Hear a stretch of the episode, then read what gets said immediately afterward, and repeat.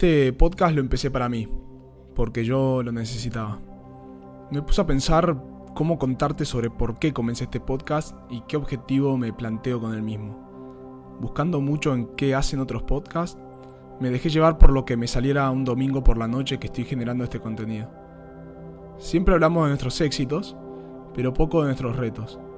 Sí, hemos logrado grandes cosas con Akámica. Sí, He aprendido mucho sobre el trabajo en equipo desde temprana edad en mi casa, en la escuela y en el rugby. Pero estaba en unos desafíos muy puntuales de equipo que me tenían afligido. Más que nada porque no estaba encontrando la forma de resolverlos.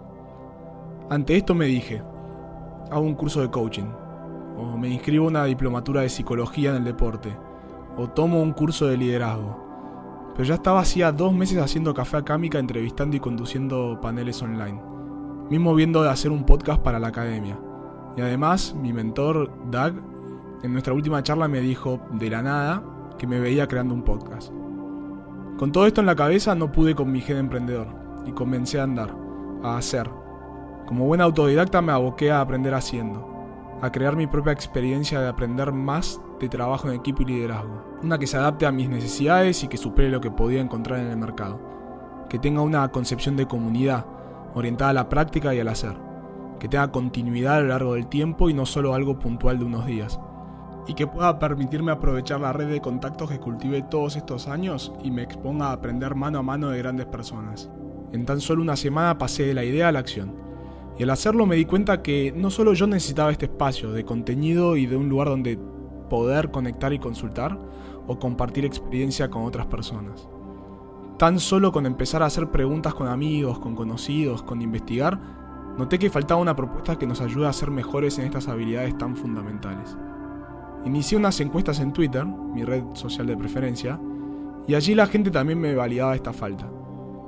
Al consultar dónde creían que habían aprendido lo que saben de trabajo en equipo y liderazgo, el 60% respondió que lo había aprendido trabajando, el 19% practicando un deporte y tan solo el 9% mencionó que en la educación formal. ¿Decimos que las habilidades diferenciadoras del siglo XXI son las habilidades humanas y no las enseñamos? ¿Pasamos mínimo 12 años de educación obligatoria y no aprendemos allí lo fundamental para hacer de este un mejor mundo? Simplemente tenía que hacerme mejores preguntas. Continué investigando y volví a consultar con una breve encuesta.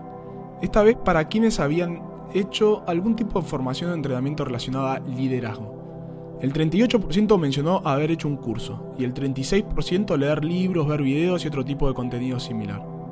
Noté aquí que nuestras formas de aprender y practicar nuestras habilidades humanas no es otra que la autoenseñanza y el aprendizaje que llamamos de la vida. En ambos casos, y con mi experiencia en educación, entendí que hacía falta una guía, alguien y un método que nos pueda orientar en nuestro camino, pero en nuestro propio y personalizado camino. ¿Por qué? Porque cada persona somos un mundo, y cuando de habilidades humanas se trata, y cuando de situaciones con otras personas se trata, cada situación y momento es singular. No todas las personas estamos pasando por lo mismo al mismo tiempo. Por ello, más que una formación técnica, que es necesaria porque hay herramientas que debemos conocer, necesitamos un acompañamiento, alguien a quien consultar y nos pueda guiar. Pero no es toda artesanía. Estas habilidades tienen su cuota de ciencia. Trabajar en equipo y liderar tiene una cuota de ciencia y una cuota de arte. Cada situación luego define en qué porcentaje. Entonces, ¿por qué no ir buscando y proponiendo un método? Un lugar donde podamos tomar herramientas concretas y a la vez generar un espacio de conexión, de encuentro, de referencia y de confianza. Un espacio donde podamos ir consultando con pares y personas expertas para que nos asistan y guíen en las situaciones que nos toca vivir en el momento que nos toca vivirlo.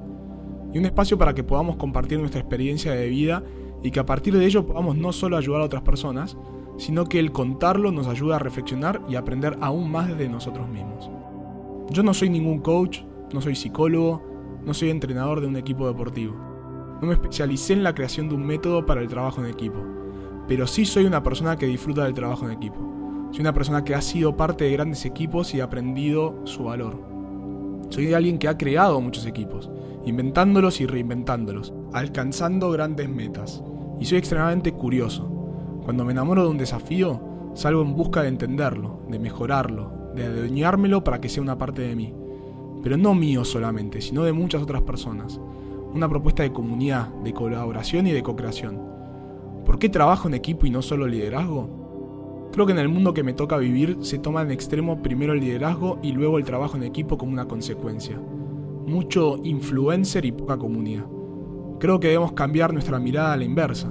Primero viene el trabajo en equipo y luego, como consecuencia, descubrimos el liderazgo. La experiencia de vida humana es social en su naturaleza. Nacemos de una pareja, hemos crecido en comunidades, nos movimos como tribus y hoy habitamos rodeados de otros. Esa conexión nos hace animales sociales. Luego, entonces, nos dominamos a nosotros y nosotras mismas en un arte que después nos permite coordinar a otras personas. El liderazgo incluso puede tener distintas concepciones según la persona y los equipos. Sin embargo, creo que se ha promovido en demasía el liderazgo del individuo, de la individualidad. Destacamos personalidades continuamente en la historia, desde Juana de Arco hasta Winston Churchill, desde Malala a Michael Jordan. Es hora de que destaquemos más a los equipos. Ninguna de estas personas pudo sola.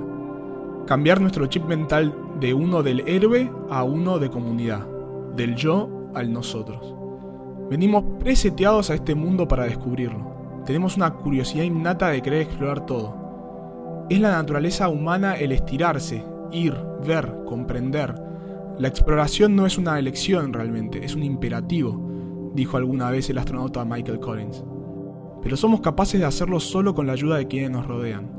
Tan solo reflexionemos sobre el hecho de que no nos valemos por nuestra cuenta hasta varios años después de nacer. Esa experiencia de conexión humana, junto a esas ganas de descubrir la vida, la canalizamos en el trabajo en equipo. Ninguna proeza relevante puede ni pudo ser alcanzada sin un equipo. Y por equipo me refiero a un grupo de personas conectadas por un propósito en común, a nivel emocional. Un propósito que nos trasciende lo individual, que está inmerso en nuestra búsqueda de felicidad y la de responder a esas preguntas continuas que nos hacemos. Esto es lo que nos hace grandes, es lo que nos ha permitido destacarnos por sobre otros animales en este planeta, es lo que nos ha permitido alcanzar grandes metas, desde explorar el interior de un átomo a poner a una persona a caminar en la luna. Armamos este espacio para aprender de quienes han logrado crear, dirigir y o ser parte de equipos relevantes que han alcanzado grandes metas, tanto si han tenido éxito como si no. De cualquier ámbito, desde el deporte a los negocios, desde la política a las artes. Yo aprendo mucho de los ejemplos y las historias y sé que es una buena forma de engancharse con la propuesta.